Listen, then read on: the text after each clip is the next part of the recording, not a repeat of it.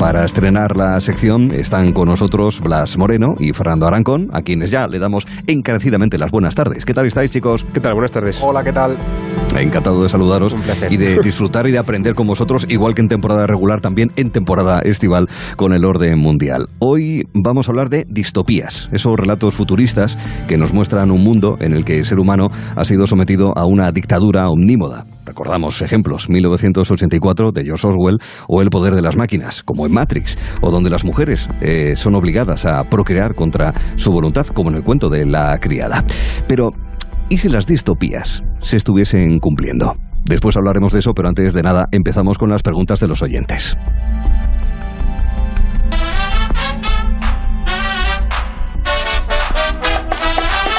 Y vamos con la primera. Preguntaban por la luna. No sé por qué. A alguien se le ocurre preguntar por la luna después de estos días en los que apenas ha hablado del 50 aniversario de la llegada del hombre a la luna. Pero bueno, coincidiendo con ese aniversario de la llegada al satélite hace unas semanas, hay un oyente que quiere saber si es posible, Blas, que un país reclame la luna como territorio soberano, cuando podría pensarse que es algo de todos en realidad. Teóricamente, efectivamente, es de todos, ¿no? La Luna, Marte y el resto de cuerpos celestes, eh, al margen de la Tierra, por supuesto, son patrimonio de toda la humanidad y no es derecho de ningún país reclamarlos ni por, ni, ni por conquista, ni para explotar sus recursos, ni para nada parecido, ¿no?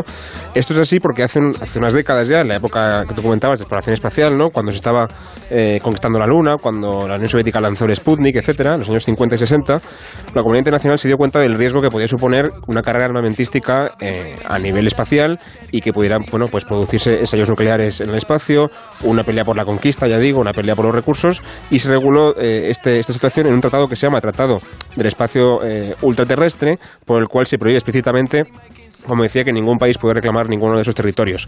El problema es que este tratado es bastante antiguo y ahora veremos a ver qué pasa cuando eh, veamos la carrera espacial reactivarse con China, con las empresas privadas, con el resto de países que están también entrando muy fuerte, a ver si el texto se cumple o queda en papel mojado, ¿no? Mm, veremos qué pasa en el futuro entonces si hay esa carrera y alguien quiera aprovecharse de los posibles recursos incluso que pueda tener la Luna o aprovechar el espacio exterior para llevar a cabo ese tipo de acciones. En cualquier caso, el hecho de que se colocase una bandera americana de Estados Unidos, eso no, No significa, apropiación en absoluto, claro. Una mera cuestión meramente simbólica para que quedase bien y, y dejar claro que fuimos los primeros en ese, en ese caso. Bueno, con muchos de nuestros oyentes que ya nos escuchan desde la playa, en lugares de veraneo de todo tipo, eh, cabe preguntarse, Fernando, ¿y los líderes internacionales dónde van de vacaciones ellos para seguir su estela? Incluso, a ver si nos invitan. Bueno, a ver, que los oyentes tampoco se, se esperen encontrarse a lo mejor con un dirigente de talla mundial ahí, sentado tranquilamente en el chiringuito con su cervecita y unos... Claro, Y unos cerca del pilón, ¿no? Efectivamente. bebiendo agua del botijo y esas Claro. cosas. No, eso no, no va a llegar. Y, y reservando hamaca y tal. No, no, no, no, que no se esperen nada de eso. Porque, aunque bien es cierto que los eh, presidentes eh, tienen unas vacaciones bastante mundanas, también van un poco acordes a su, a su, bueno, a su rol político, ¿no? Aquí en España, por ejemplo, eh, los presidentes en general van un poco donde les viene en gana, aunque también es cierto que es habitual que pasen normalmente unos días en el Palacio de las Marismillas, en la zona de Doñana, que es un lugar precioso, entonces me parece una elección magnífica. Pero, por ejemplo, este año Sánchez pues no tendrá vacaciones por los eh, motivos que nos podemos imaginar, ¿no? Y Bueno, puede tener vacaciones en funciones, eso sí. Eso Efectivamente, pero lo- la, la estrategia que están siguiendo es que, bueno, que no, no quedaría demasiado bien un presidente relajado por ahí en Doñana, pues mientras básicamente no hay, no hay gobierno y las negociaciones, si las hay o no, pues bueno, están todavía cociéndose, ¿no? Pero bueno, estamos en, son las vacaciones del Ejecutivo, hasta un Ejecutivo funcional, ¿no? Pero fuera de España también se han ido perdiendo las costumbres de ir de una forma fija pues a un sitio de vacaciones. Trump, por ejemplo, suele acudir a sus muchos clubes y resorts eh, vacacionales que tiene por ahí, utiliza algunos para invierno en Florida, luego en verano se va más al norte para estar más al fresco, pero siempre para poder jugar tranquilamente al golf y tuitear, que es eh, de las cosas que más le gustan en el mundo, ¿no? También para que le dejen un, un poco en paz. Luego también, por ejemplo, Merkel solía ir a los Alpes a hacer senderismo, es algo bastante alemán eso, pero este año, por sus problemas de salud que se han visto en los últimos meses, pues no se sabe muy bien qué pasará. También Ma- Macron es, eh, le gusta mucho ir, por ejemplo, al Reino Unido de vacaciones, aunque ahora con el Brexit está un poco más complicado, y acude, por ejemplo, eh, como hacen todos los presidentes franceses desde finales de los 60, a una localización que se llama Forte Bregançon, que es un- una fortaleza medieval situada en una isleta de la costa azul francesa, o sea, un sitio impresionante. Emmanuel, invítanos, Emmanuel. No sé si tiene piscina, pero vamos, el sitio tiene una pinta impresionante. De hecho, lo gracioso es que allí este verano, que se va ahora Macron, no sé si está allí ya, pero vamos, se van unos días, allí va a estar también Boris Johnson, que es el nuevo mm. primer ministro mm. británico, al que Macron ha invitado, no sé si para leerle un poco la cartilla o para recordar con él algunas cosas antes de que se produzca el Brexit. Y lo gracioso es que ya han advertido a, Boris Johnson de que no líe ninguna de las suyas mientras está por allí. Que la zona esa hay mucha fiesta y también a Y que se lleve bañador también, ¿no? Efectivamente. Sí, que claro, le invita a Chablis, ¿verdad? Que es de la zona, ¿verdad? del sur continental al menos. Pero vamos. Y tomando licor y licor, a lo mejor lo de Brexit nos arreglamos y todo. O sea Qué cosas. Bueno, bueno. ¿Alguno más queda por contar? Eh, no, la verdad es que no. Bueno, que luego cada uno, Putin luego se va, se acaba sacando fotos en medio de Siberia cazando osos y ah, cosas así. pero bueno, ya son pequeñas tradiciones que tienen en Rusia. Vladimir, Vladimir, invítanos, hombre. invítanos también, hombre, que nos apetece pegar unos cuantos tiros. Bueno, oye, eh, hablando de mm, mm, cuestiones internacionales y de abrir fronteras. Eh, la frontera de España con Francia, y en concreto en la desembocadura del río Vidasoa, o sea, donde Ondarribia se encuentra con Endaya, podríamos decir, un poquito hacia el interior, en esa frontera hay una isla pequeñina que se conoce como la isla de los Faisanes, eh, de soberanía compartida entre ambos estados, entre Francia y España. Eh, la verdad es que sería interesante saber si hay algún oyente que la conozca, que haya estado en ella, incluso que la haya hollado, que haya pisado ahí como, como eh, en este caso Neil Armstrong, no en la Luna, sino en esa isla de los Faisanes. Y, es curioso porque se gestiona de qué manera, porque la comparten los dos países, Blas. La verdad es que le llamamos isla, pero no es un islote, porque tiene unos 6.000 metros cuadrados, que es como si fuera un campo de fútbol más o menos, y la verdad que es muy pequeñita, ¿no? Pero es un caso muy curioso porque se trata del territorio más pequeño del mundo compartido entre dos países, entre Francia y España.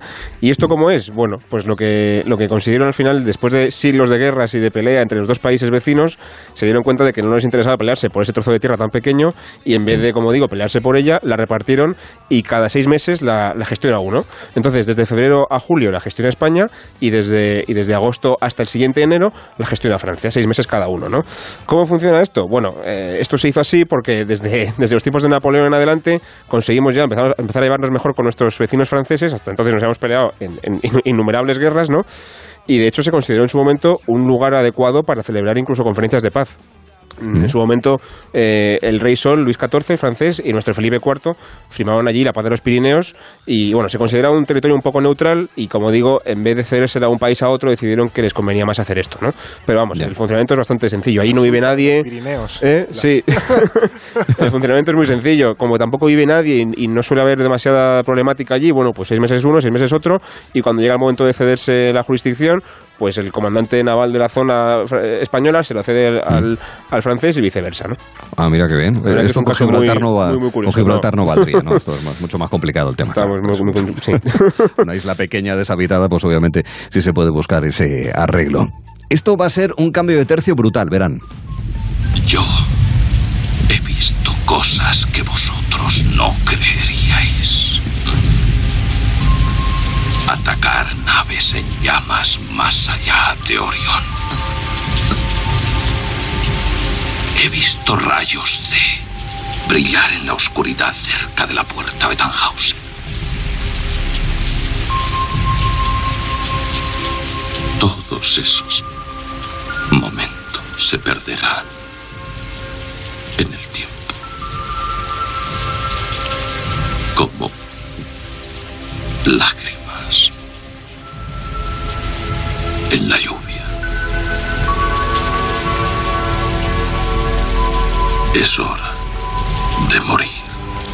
Hace unos días murió Roger Hauer, el actor neerlandés que se hizo muy famoso por el papel del replicante en Blade Runner. Yo recuerdo sobre todo al también fallecido hace unos cuantos años más Constantino Romero, que le ponía la voz en el doblaje de la película. Hablamos de esta película futurista, pues eh, la historia se sitúa precisamente en ese mundo del porvenir de 2019. Eh, sí, este, este año. Y hoy no tenemos replicantes, creo, por ahora. Pero se han cumplido otras de las cosas que anticipaba esta película, Blas.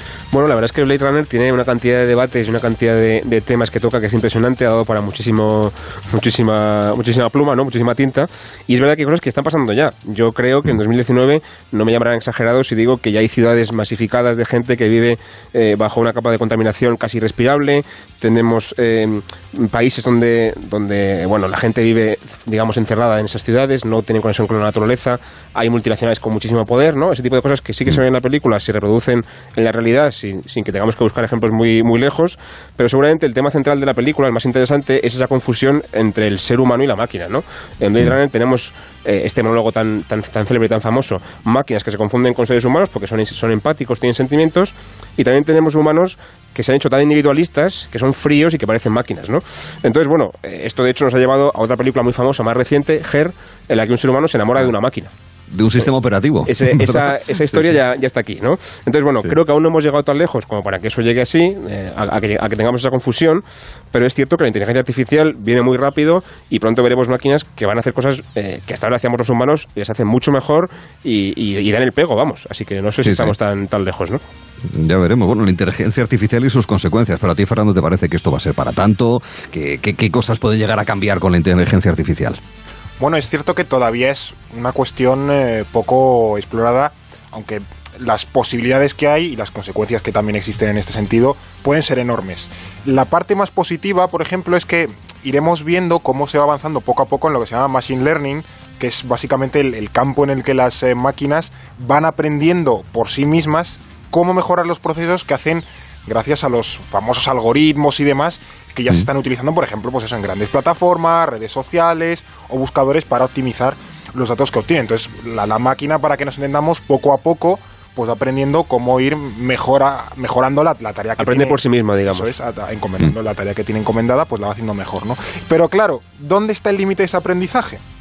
Y es aquí donde entra el concepto de la singularidad, que es básicamente aquel punto en el que la inteligencia artificial supere a la inteligencia humana y mm. pueda ella misma, la propia inteligencia artificial, alimentar su propio aprendizaje, ya que no necesita, por ejemplo, de, la programación de unos humanos para hacerlo, ya que ellas mismas tienen la capacidad, eh, llamémosle cognitiva, para hacerlo, ¿no? Y, por ejemplo, estas son cosas que ya hemos visto en 2001 en Odisea en el espacio, lo hizo Kubrick, con el, el HAL 9000, mm. este película, que, ya se cepillaba a los que iban en la nave, y en otras Yo Robot, por ejemplo. Yo Robot, la de Will Smith, ¿verdad? Estaba pensando en esa misma, claro, Pues son, son momentos, son eh, ejemplos que nos ayudan a entender cómo la, bueno, la, inteligencia artificial acaba superando al propio ser humano y, el, y queda en desventaja al propio ser humano, ¿no? Y por ejemplo, no cabe duda que la inteligencia artificial pues puede ayudar mucho de cara a nuevos avances científicos o tecnológicos y de hecho ya lo está haciendo, porque esto ya, ocurre hoy, pero de nuevo, como ya hemos visto en el, en el pasado,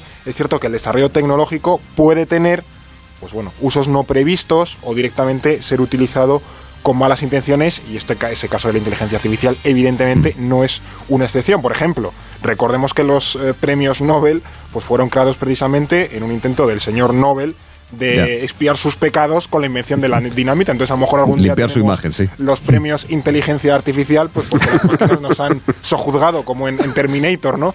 Entonces, bueno. Eh, pues sospechen, que, si aparecen unos premios de inteligencia artificial, ya avisó aquí Fernando Arancón que en realidad es para darle la vuelta a cómo somos controlados. no sabemos si quizás Fernando también es una máquina y nos está divirtiendo ya de algo. inteligencia artificial de la paz. Hombre, pues. yo en Blade Runner veo que Song Young era más guapa que Fernando. Eh, yo lo digo con todo el cariño. Fernando, también te voy a decir una cosa. Eh. Bueno, eh, decíamos que íbamos a empezar a hablar y que estábamos hablando de distopías. Estamos hablando de esta de Blade Runner, pero también está, lo mencionábamos, la de la novela de George Orwell, 1984. Esa historia en cómo el Estado controla la vida del individuo de manera absoluta. Recuerdan la neolengua, entre otras cosas. Bueno, suena terrible, pero no está tan lejos de la realidad, ¿no? De nuevo igual se piensa que somos unos exagerados, pero es que fuera de España pasan muchas cosas más graves, ¿no? que a veces no nos llegan, y ya no hablamos de dictaduras tradicionales como la de Corea del Norte, por ejemplo, hablamos de que el modelo más avanzado de Estado totalitario ahora mismo es China, porque combina esa, esa violencia, esa dictadura tradicional que tiene Corea del Norte también con el desarrollo tecnológico que le permite controlar a la gente de manera mucho más eh, exhaustiva. ¿no? En China, por ejemplo, han puesto en práctica un sistema de crédito social por el cual se te premia o se te castiga en función a tu desempeño social. Quiero decir, si tú te portas bien con el partido político, pues ganas puntos. Si por ejemplo, yo estoy de acuerdo, ¿eh? yo estoy de acuerdo. si por ejemplo, yo qué sé, si conduces mal eh, tu coche, pues pierdes puntos, ¿no? Y, así hasta el infinito, de manera que llegará un momento en que si te portas mal, te va a resultar más difícil ascender socialmente, eh, no podrás viajar al extranjero, no podrás comprar ciertas cosas, y además el problema de esto es que este estatus también se va a heredar, con lo cual en el futuro veremos la creación de una nueva clase social de gente rechazada por el sistema porque en algún momento su abuelo hizo algo que al partido no le mm. convenía, ¿no? Entonces, bueno, eh, ya digo, eh, es muy difícil escapar a este, este, sistema porque el partido está en todas partes, ya todo se hace a través de, del, teléfono, a través de, la red digital, con lo cual es muy fácil que te controlen todo lo que haces en cada momento y es la primera vez, como digo, que se combina en un mismo estado el poder político y la violencia, digamos, de la represión política también con el desarrollo económico, porque la gente está contenta, está contenta de que, de que, la, cosa va bien, y además también de la tecnología que le permite al Estado controlar a la gente, ¿no? De hecho, la ironía mm. aquí, y es una de las cosas que se ha ido argumentando, es que hacer una dictadura de estas ultracontroladoras cada vez es más barato. Porque hay muchos mm, más métodos tecnológicos. Es decir, si por ejemplo la, la Stasi de la antigua RDA o, la Gestapo nazi eh, mm. tuviesen los recursos tecnológicos que se tienen ahora, probablemente su, su método represivo sería infinitamente más eficiente de lo que era en su día. Entonces, y su habría caído de manera mucho más difícil, ¿no? Efectivamente. Entonces las, dictaduras funcionan mucho mejor porque pueden reprimir de una forma mucho mm. más sencilla y barata. Es la, la revolución cultural por otros medios. Eh de, alguna manera. Y, aquí no te llaman burgués, te llaman analógico, que es peor todavía. Al menos en el, en el, caso chino. Bueno, vamos a hacer ahora repaso de revista de prensa también, esta sección en la que habláis de noticias internacionales de la semana. El viernes fue el aniversario del inicio del proceso del impeachment, esa especie de moción de censura contra Nixon por el Watergate. Hasta la fecha es el único presidente que en la historia de Estados Unidos ha dejado el poder después de ese impeachment, aunque en realidad no fue expulsado, eh, dimitió previamente antes de ser sometido a esa censura, eh, podríamos decirlo así para entenderlo en términos constitucionales españoles. Bueno, precisamente estos días se vuelve a hablar de un impeachment a Trump, pero ¿tiene posibilidad de salir adelante esto? Lleva hablándose de impeachment a Trump, yo creo que desde, que llegó al poder, la verdad.